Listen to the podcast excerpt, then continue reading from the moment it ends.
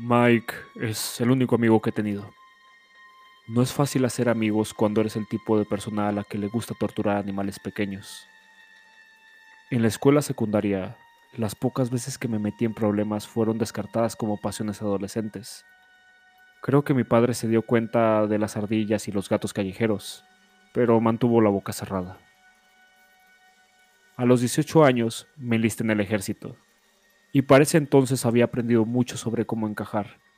No fue hasta mi primera misión que los mandamases se dieron cuenta de que algo andaba mal conmigo. Ahora bien, a pesar de lo que puedes ver en los medios liberales, la milicia definitivamente no busca gente como yo.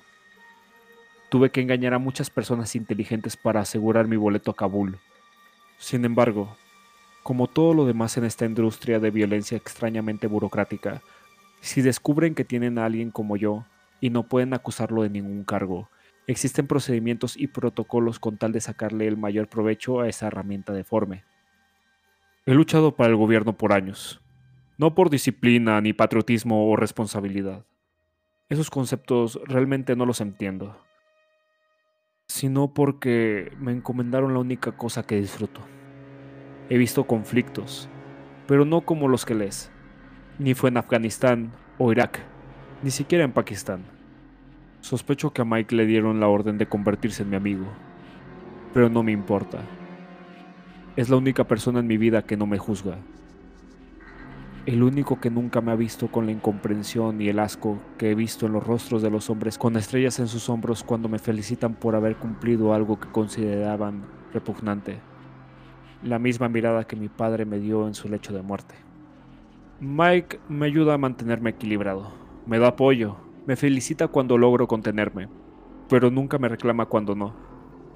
Ni siquiera vaciló cuando encontró los restos de esa familia con la que me había cruzado en Kinshasa, luego de que terminara mi asignación con unos cuantos días libres, y sin que nadie me estuviera viendo por encima del hombro, claro. Le cuento cuando me contengo, y él me dice, bien hecho amigo. Le cuento siempre que me mantengo a raya, y él dice que está contento. En mi caso, no tengo sentimientos románticos. Las mujeres parecen sentirse atraídas por mí cuando están buscando algo de exhibición violenta. Y eso está bien para mí. Y está bien para la mayoría de ellas. Se van amoratadas pero sonrientes. Solo unas cuantas han tratado de presentar cargos. Pero Mike es un romántico, casado con su enamorada del colegio y a mí me parece la cosa más linda. Así que cuando regresó de su despliegue militar y encontró una casa vacía con papeles de divorcio pegadas en la puerta, no me pareció la cosa más linda. Ella incluso se llevó las bombillas de luz.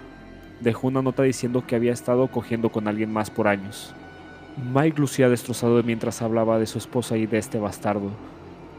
Pero le dije que no los lastimaría, y él me dijo que estaba contento. Supe que me mintió, y supo que le mentí.